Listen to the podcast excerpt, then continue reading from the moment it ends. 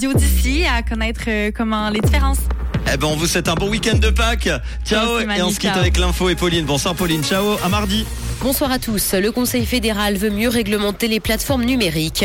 Avant un week-end de Pâques risqué, 15 personnes ont péri dans des avalanches cette saison et de la pluie au programme demain matin. Le Conseil fédéral veut mieux réglementer les plateformes numériques. Il souhaite renforcer les droits des utilisateurs et améliorer la transparence des géants d'Internet comme Google, Facebook ou encore Twitter.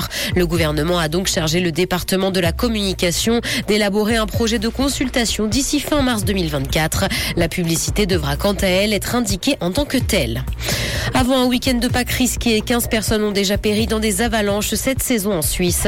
Si l'enneigement a été historiquement bas entre mi-février et mi-mars, la vigilance reste encore de mise ce week-end. Et ce, après les précipitations des dernières semaines. Une importante couche de neige s'est formée dans le Bas-Valais et les Alpes vaudoises. Des vents forts ont cependant fragilisé le manteau neigeux.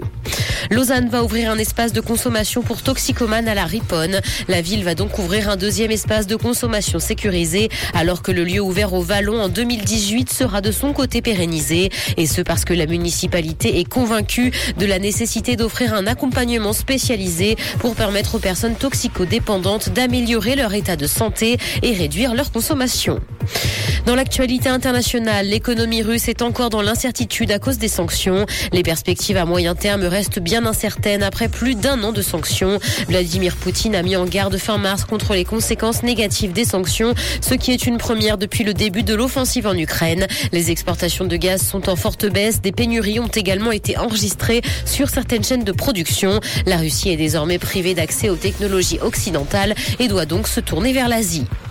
Cybercriminalité, un des plus grands sites de hackers a été démantelé. Il s'agit de la plateforme Genesis Market qui proposait à la vente des identifiants de comptes volés. Elle a donc été fermée par la police suite à une vaste opération internationale. C'est ce qu'a annoncé l'Office européen de police. Ce coup de filet a conduit à l'arrestation de 119 personnes et a impliqué 17 pays. L'identité de plus de 2 millions de personnes a par ailleurs été vendue sur ce site.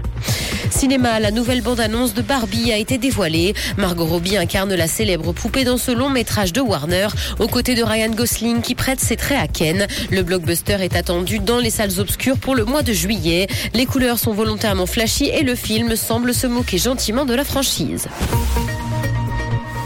Le ciel sera couvert demain matin et de la pluie est attendue. Côté température, le mercure affichera 4 degrés à Montreux et Morges, ainsi que 6 à Genève et Épalinges.